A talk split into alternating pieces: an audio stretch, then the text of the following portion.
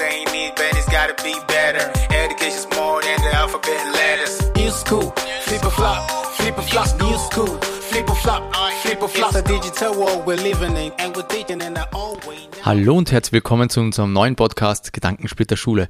Mein Name ist Michael Fleischacker. Hallo? Hallo Werner? Ah, Entschuldigung. Ich, ich, war gerade noch am Handy, habe nur schnell was checken müssen. Ja, aber Werner, gerade das bei unserem Thema heute. Ah, Weißt du das Thema noch, was wir Na, gewählt haben? wa- Was war Thema heute?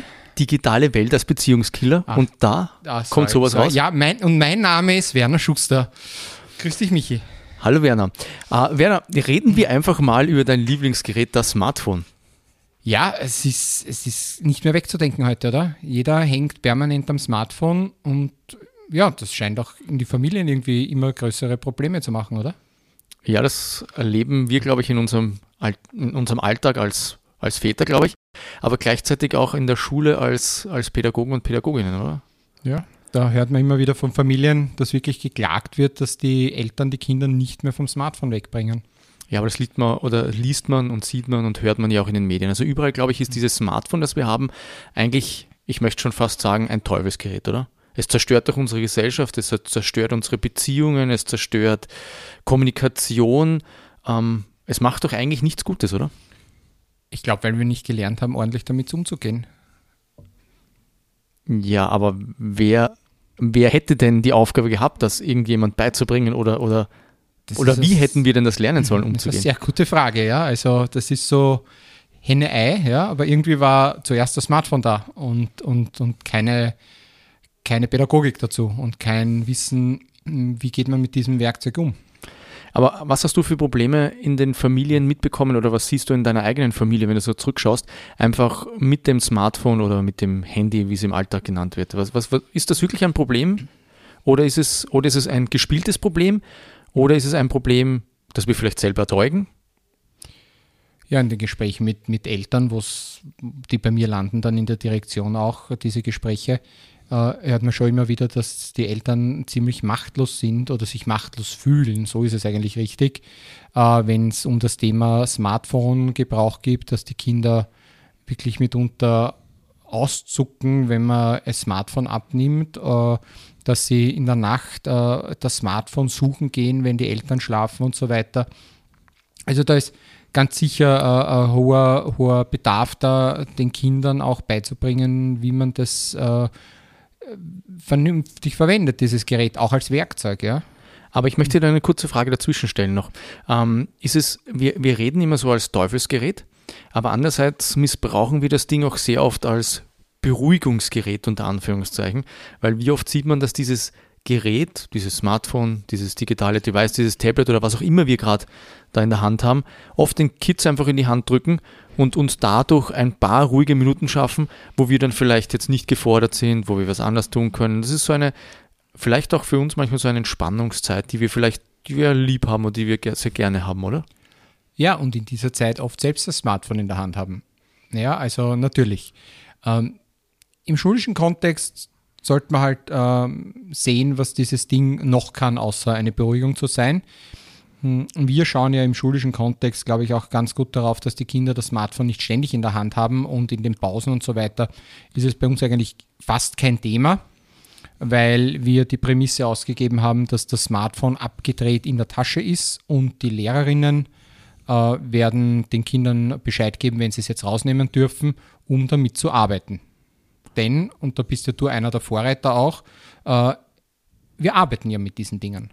Richtig, also es ist ja unser Werkzeug, also kein Spielzeug oder auch ein Spielzeug, aber auch ein Werkzeug. Also ich glaube, das ist gerade die, diese, diese Phase oder diese, dieses System, was wir versuchen irgendwie zu finden oder unseren Schüler und Schülerinnen beizubringen, dass das, was sie in der Hand haben, einerseits als Spielzeug verwendet werden kann und auch als Freizeitaktivität, Kommunikation mit anderen, äh, also damit fungieren kann, dass man mit anderen kommunizieren kann oder andere Dinge sehen kann, was andere Dinge Menschen, äh, Menschen tun können. Aber gleichzeitig ist es, glaube ich, ganz, ganz wichtig, dass sie lernen, dass man damit arbeiten kann. Ich kann dir Informationen holen, ich kann dir eine Nachricht weiterschicken, ich kann mir Wissen einholen, ich kann das lernen. Und ich glaube, das müssen wir lernen. Aber das funktioniert nur dann, wenn wir uns wirklich als Schule Spielregeln schaffen, beziehungsweise wirkliche Regeln aufstellen. Und diese Regeln müssen wir dann auch irgendwie konsequent verfolgen. Ja, das ist halt wie, wie alles in der Pädagogik und in der Erziehung. Ne? Also Konsequenz ist, ist, ist immer wichtig, genauso in dem Bereich. Äh, wenn man beginnt, äh, ein bisschen laissez-faire zu werden und sagen, naja, nimmt das halt nicht das Handy raus und äh, ist egal, ich sehe das nicht, weil das haben wir ja eh immer. Ich glaube schon, dass der Schule ein bisschen ein ähm, spielfreier Raum sein sollte im Normalleben. es kann schon sein, dass man sagt, schaut, die Stunde ist irgendein Kollege ausgefallen, eine Kollegin, wir haben jetzt keinen Fach, keine Fachsupplierung, äh, nehmt mal das Handy, aber es soll einfach nicht so sein, dass man dann hat, jede Supplierstunde ist eine Handystunde und dass selbst Kolleginnen und Kollegen, äh, wie man so von anderen äh, Standorten auch erfährt, obwohl sie geprüft sind, den Gegenstand sind, sagen, ah, ich suppliere dann nur, nimm das Handy raus. Ja. Also ich glaube, es ist ein völlig falsches Signal an die Kinder. Dann natürlich. Was ich aber sehr spannend finde, ist, dass wir sehr gerne in diese, in diese Kerbe hineinschlagen, wenn das Handy mal rausgenommen wird, zu einem Zeitpunkt, wo es vielleicht nicht rausgenommen wird, dass wir dann gleich sagen, na, es funktioniert nicht. Es geht ja nicht. Also man sieht wieder, wir wollen es zwar, wir wollen, uns, wir wollen uns an Spielregeln halten, aber es funktioniert nicht. Und irgendwie erinnert mich doch das an die, an die Geschichte, wenn du selber ein Kind hast und du sitzt am Esstisch und dann siehst du, wie das Kind einfach einen Löffel nimmt, vom Tisch runterschmeißt, der Löffel fällt runter, du legst den, Tisch, äh, den Löffel wieder auf den Tisch und das Ganze geht noch einmal von vorne hin. Und somit entsteht doch ein Spiel, so die Grenzen, die Grenzen auszuloten. Ja, und schon wieder Bing, ja, es ist, ja, ähm, natürlich, es ist, es ist äh, im privaten Umfeld bei den Kleinkindern der Löffel, es ist in der Schule, äh, in den althergebrachten Zeiten oder auch jetzt sind es die Hausschuhe, Stapfenschule, keine Hausschuhe da, ohne Hausschuhe im Gang und so weiter. Kinder probieren einfach immer ihre, ihre Grenzen, glaube ich, äh, auszuloten und über Grenzen zu gehen und das ist total in Ordnung und, und ich finde das total cool, dass sie das machen. Aber es ist halt unsere Aufgabe auch zu sagen, du, da ist eine Grenze, da bist du gerade drüber gegangen, das ist nicht in Ordnung, lass das. Und in dem Sinn ist natürlich äh, das Handy auch für die Kinder ein Werkzeug, um uns zu prüfen und zu prüfen, ob die Grenze immer noch äh, da ist und ob die noch hält. Richtig. Und gleichzeitig aber lernen sie dadurch auch, ähm, für was brauche ich das und, und in welchem Setting muss ich mich wie verhalten. Ja? Und das ist in einer digitalen Welt genauso. In diesem Setting der digitalen Welt, wenn ich jetzt mit dem Smartphone arbeite und ich möchte, habe da jetzt gerade einen Prozess, dann muss ich mich auch so verhalten. Das sind einfach so, so Umgangsregeln, die wir im Alltag lernen, wie verhalte ich mich am Esstisch und wie verhalte ich mich in der, in der Öffentlichkeit dort und dort. So müssen Sie das natürlich genauso auch in der digitalen Welt lernen. Und ich glaube, da hat die Schule schon einen sehr großen Auftrag, da auch zu unterstützen. Natürlich die Familie auch, aber die Schule auch. Also und somit versuchen wir beide zu arbeiten. Und wenn die eine, der eine Part auf, also auslässt, muss halt der andere Part halt mehr übernehmen. Ja, ja wir sind aus der Profession heraus einfach geschulter in den Belangen, glaube ich. Und in vielen Familien ist das Smartphone einfach ähm, auch für die Eltern ein Spielzeug. Äh, und die sehen da das Problem erst, wenn es zu spät ist, manchmal vielleicht. Äh, und ja, deswegen bin ich voll bei dir, wenn man sagt, ja, da muss die Schule auch ein bisschen assistieren und eingreifen und unterstützen. Äh, vor allem was den, den außerschulischen Bereich ja, betrifft, wir können natürlich sagen, geht uns nicht an, äh, ist ja jetzt nicht schulisch. Aber für Kinder ist es oft so, dass der digitale Bereich ja gar nicht wirklich ist. Oder wie, wie, wie beobachtest du das? Sehr, sehr spannend. Denn wir glauben zwar, dass wir mit einer Generation konfrontiert sind, die mit dem Smartphone aufgewachsen ist, oder sie sind ja wirklich de facto mit dem Smartphone aufgewachsen. Also sie haben es ja schon als, fast als Kleinkind oder als Baby in der Hand gehabt. Aber sie wissen nicht, was für Auswirkungen das hat oder welche, wie weitreichend gewisse Dinge sind, die du da, die du da rausrufst oder, oder rauschattest oder oder, oder verschickst einfach, ja. Und das ist ihnen sehr wohl nicht bewusst. Und ich glaube, das kann man in, in kleinen, in, in kleinen Bereichen der Schule können wir das in so kleinen ähm, Chatstrukturen, in so kleinen Teamstrukturen, können wir das sehr wohl mit ihnen arbeiten oder können sie die ersten Erfahrungen sammeln. Was hat das eigentlich für Auswirkungen, wenn ich da reinschreibe? Und für mich als Pädagoge ist das schon der Auftrag, Schüler und Schülerinnen dabei zu unterstützen und sagen, hey, schau mal, du hast das da jetzt reingeschrieben, du weißt schon, was das bedeutet und welche Auswirkungen das hat, ja. Ähm, und das ist mir lieber, es passiert in unserem Schul Chat oder in unserem Klassenchat, als es würde gleich draußen irgendwo passieren. Ja. Aber wir sind halt, wenn wir so in die, in die Chats der Kinder dann hineinschauen und wenn wir immer wieder so Einblicke bekommen, was da passiert, natürlich haben wir dann sehr großen Aufholbedarf und müssen da groß noch sensibilisieren und, und, und viel an unseren Schülern und Schülerinnen arbeiten, damit da viele dieser, dieser dieser Konflikte, die da im, in dieser digitalen Welt passieren, dass wir die lernen, irgendwie rauszubringen aus den Menschen. Ja. Ja, lustig ist, äh, du hast ja jetzt selber gesagt, äh, im Schulchat, im Draußen-Chat, ja, äh, man ist ja selbst noch irgendwie so in dieser, es ist ein drinnen, ein draußen oder ein sonst, aber in Wirklichkeit ist es alles, es kommt ja nur auf die Akteure an. Ob das innerhalb der Schulzeit, innerhalb des Schulgebäudes geschrieben wurde, nicht geschrieben wurde, außerhalb ist völlig egal. Und, und, und da denkt man selber irgendwie nur ein bisschen so in diesen Strukturen und ja, und, und, und so ist es einfach nicht. Ja. Das ist, muss man wirklich den Kindern ordentlich beibringen, damit umzugehen.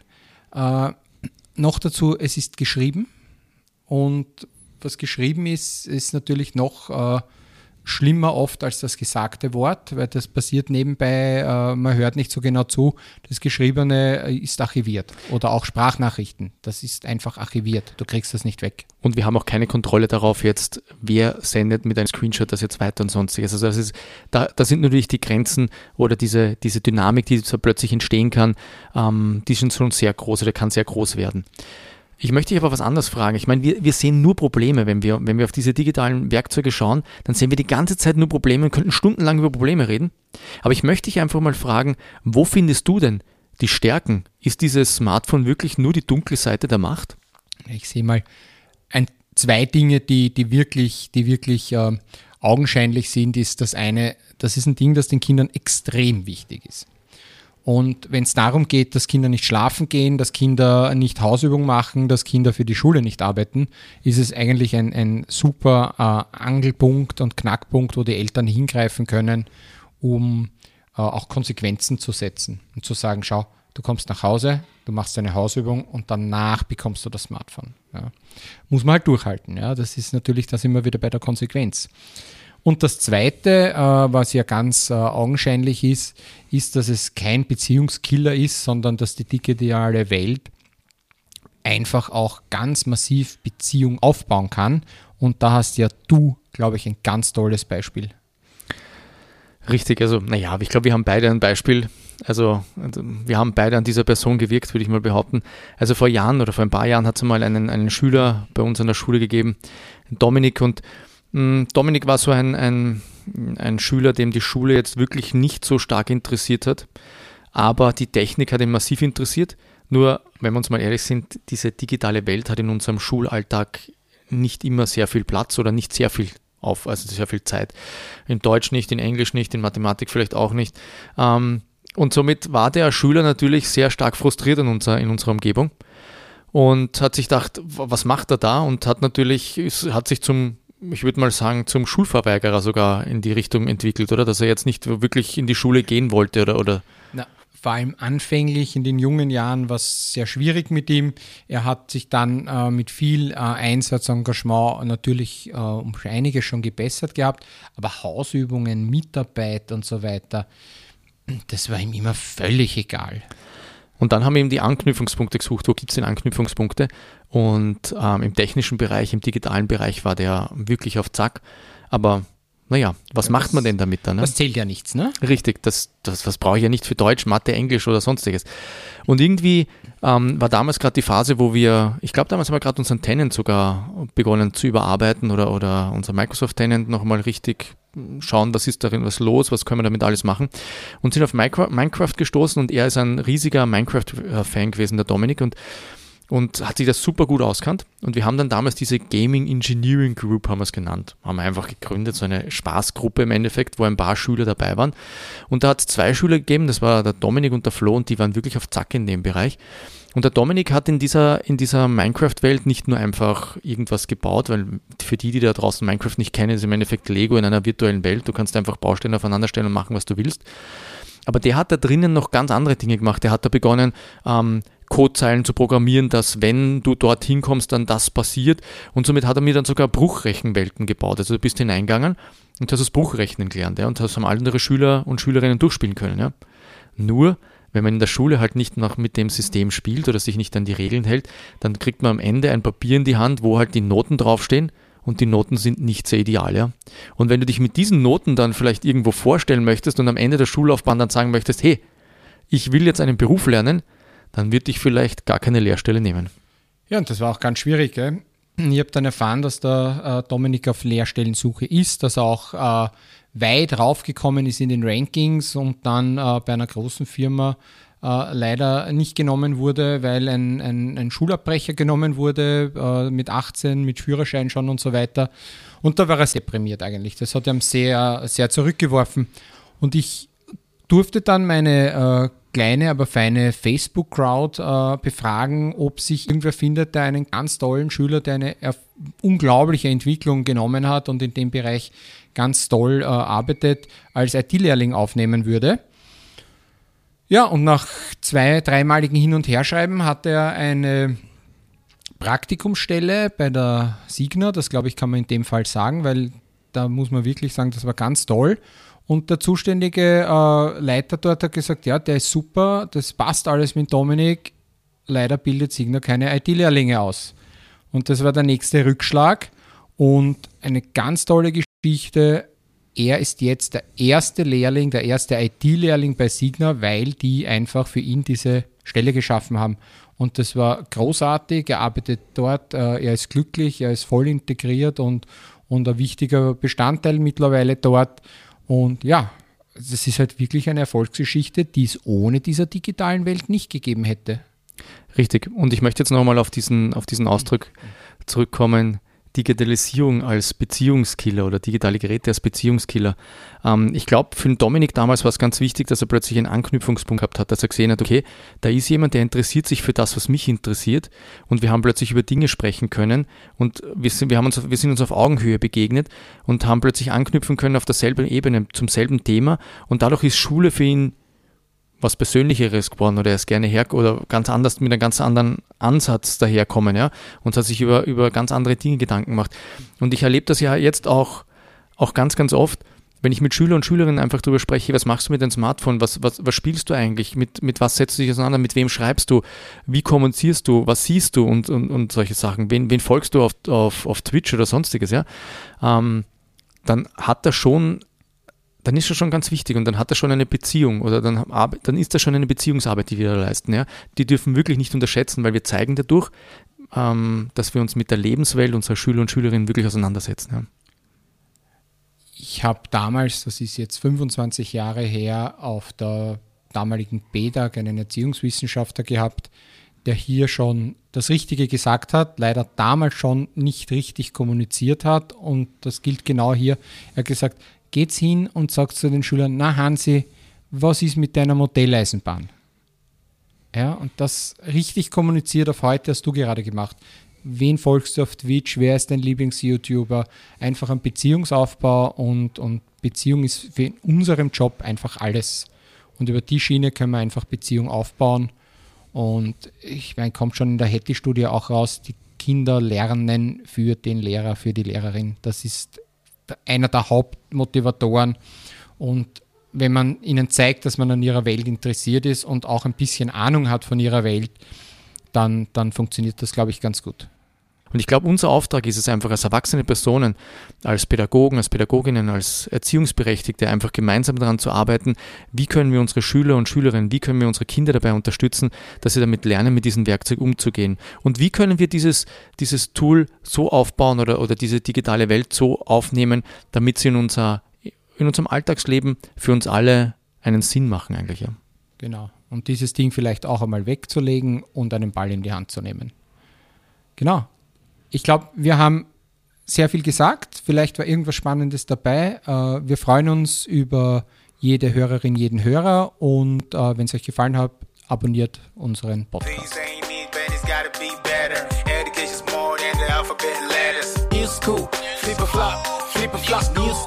Flip or flop, flip or flop. It's a digital world we're living in, and we're thinking in our own way. Now it's the new.